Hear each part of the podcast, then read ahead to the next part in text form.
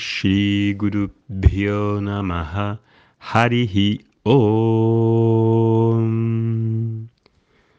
Buenos días a todos. Hoy es martes, día 19 de noviembre, para los que estáis escuchando los podcasts en directo.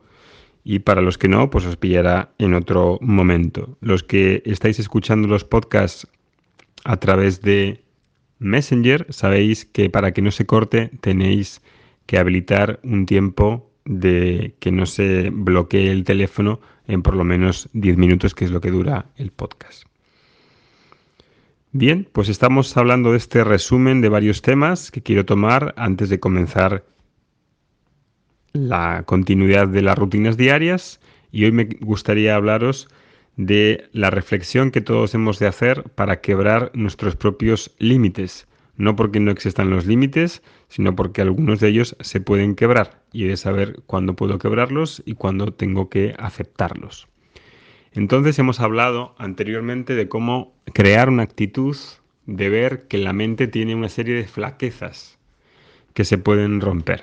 Y la mente va a tener siempre buenas excusas que digan que no es posible adelgazar, o que no hay trabajo, o que no hay buenas personas, o otra persona dirá que no tiene energía y no es capaz de levantarse de la cama. El caso es que muchas de esas mm, afirmaciones pues no son verdad. Son verdad porque creo que son verdad en mi propio mundo subjetivo, coloreado por mi propia experiencia, mis creencias y el conocimiento limitado que pueda tener. Entonces parece que existe una disculpa para no hacer algo que puedo hacer. Y la mente hace eso de manera natural porque en realidad no sabe cómo llegar a las metas. Y ahí, como forma de protección, coloca un límite. Entonces, algo que he de hacer de vez en cuando en la agenda es escribir, ¿dónde me limito? ¿En qué áreas me limito? ¿Cuándo me limito? ¿Por qué me limito? Y esas tres preguntas creo que es algo que todos deberíamos hacer, porque en el establecimiento de esos límites mentales, que pueden ser reales o no, me limito a mí mismo, me limito el mundo operativo de cosas que hago y el mundo cognitivo. Y por eso establecer una reflexión sobre esos límites es algo muy sano hacer. ¿Dónde digo no consigo hacer esto o lo otro? No puedo con esto. ¿En qué situaciones se plantean? ¿Es cuando me siento que no controlo una situación y estoy fuera de mi zona de confort? ¿Es cuando otros no me apoyan y me siento incomprendido? ¿Es cuando me siento juzgado? ¿Es cuando estoy tengo que defender una opinión delante de un grupo o cuando estoy a solas. Es muy importante entender cada uno qué mecanismo tiene de aprisionamiento por el cual consigo establecer esos autolímites. Y digo, bien, pues no puedo, no puedo, he llegado hasta aquí. No porque digo que no haya límites, que los hay, y está muy bien también tener límites realistas, pero queremos investigar cuáles son los límites que no son realistas.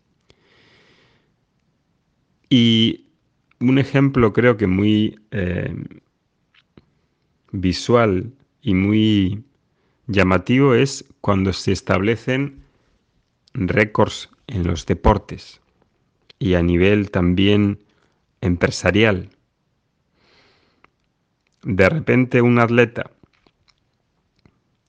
plantea un if, un y si es posible hacer esto o lo otro, ¿es posible crear un coche eléctrico?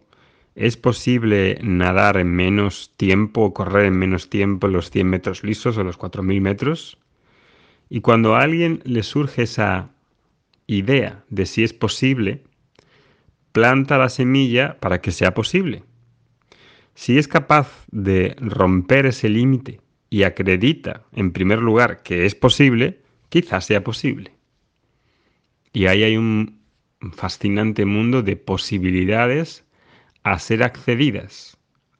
disponibles potencialmente latente en todos nosotros que constituyen como un universo vastísimo de posibilidades latentes en nosotros a ser descubiertas en el campo de la ciencia, en el campo de la investigación. Latentemente todo eso está disponible ahí. En realidad nadie lo crea de sí mismo, sino que ya está ahí, disponible a ser conectado y a ser accedido. Cuando alguien logra hacer algo que antes no se había hecho, inmediatamente en otras partes del mundo otros hacen lo mismo porque han roto la creencia de que era imposible batirlo, era imposible hacerlo. Y eso es algo realmente que da mucho que pensar. Cuando hay una primera persona que dice, y, y si, y si es posible, otras cuando ven, por ejemplo, con el, ejemplo de esas personas que se puede hacer, inmediatamente desaparece ese límite y se dedican a poder conquistar ese límite. Y eso es, por eso digo, es muy curioso que cuando las personas vemos que es posible, perdemos el miedo, abrimos nuestra mente a esa posibilidad y la posibilidad, si es posible, se manifiesta. Y eso es algo entonces que nos da mucho que pensar en nuestra propia vida privada. ¿En qué áreas me pongo límites? ¿Es en el área de mi familia? ¿Es cuando veo a mi padre o a mi madre he de, mm, he mm, reaccionar de una manera determinada, de ser abrupto, arisco, eh, poco amigable? ¿Cómo soy con mis amigos? ¿Cómo soy en el trabajo? ¿Cómo es en la visión de las cosas que puedo hacer y no puedo hacer? Creo que soy un fracasado, creo que no puedo hacer que soy menos que otros.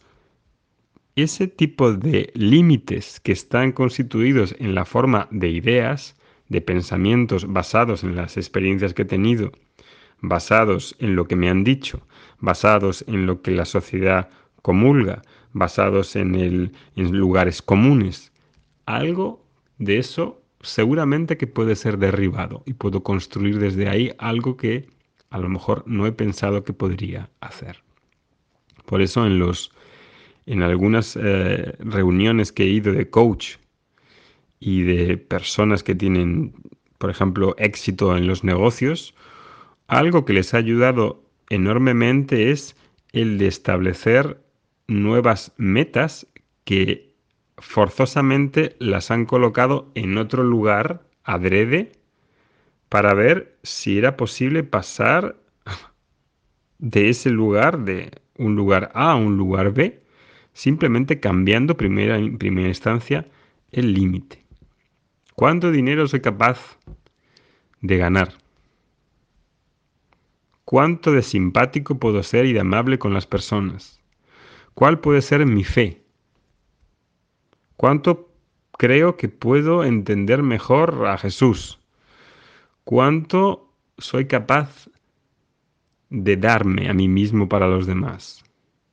Límites. ¿Cómo puedo superar esos límites? Y ahí es donde he de tomar una decisión interna. La decisión interna de primero darme cuenta de ellos, ser consciente de ellos y ver si puede ocurrir una transformación porque realmente el avance va a estar en los límites, en quebrarlos. Y si no quiebro los límites y si no estoy adherido con un esfuerzo personal a investigarlos y a, de manera sistemática, romperlos, avanzo menos y me quedo atascado en esos límites como ese elefante que de pequeño habían atado a un poste que era mm, difícil para el elefante pequeño de moverlo y cuando ya es grande atado al mismo poste que podría arrancar con poco esfuerzo por el condicionamiento en la infancia del elefante ya no lo puede mover y cree que ahí de ahí no puede irse. Somos como ese elefante y tenemos esos condicionamientos, ¿cómo podemos romperlos? Om Shanti Shanti Shanti. Harihi Om.